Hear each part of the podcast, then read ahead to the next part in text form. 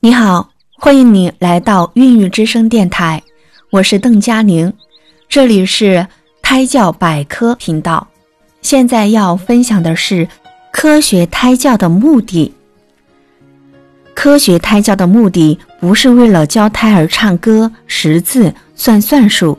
而是通过各种适当合理的信息刺激，促进胎儿各种感觉功能的发育成熟，为出生后的早期教育打下一个良好的基础。胎教不是为了培育天才，不少人认为胎教的目的是为了培育小天才、创造奇迹，这种误解会导致胎教走入歧途。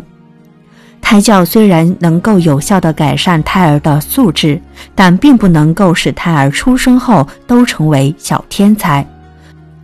胎教可以这样说：胎教可以尽可能早地挖掘个体的素质潜能，让每一个胎儿的先天遗传素质得到最大限度的发挥，为早期教育打下良好基础。现代科学证明，在妊娠期间，对胎儿反复实施良性刺激，可以促进胎儿大脑的良好发育。古今中外的大量事实也证明，胎教对促进胎儿智商的提高是至关重要的。婴儿出生前形成的大脑旧皮质，是婴儿出生后大脑新皮质形成的基础。只有这个基础发育得好。新皮质的吸收知识及形成能力、智慧的功能才得以更好的发挥作用。大脑旧皮质发育得好，是造就孩子良好性格、优秀个性和心理品质良好的素质及发达的智力的决定因素。由此，我们只能顺应胎儿身心发展的自然规律，为其修路搭桥，为他的生存发展。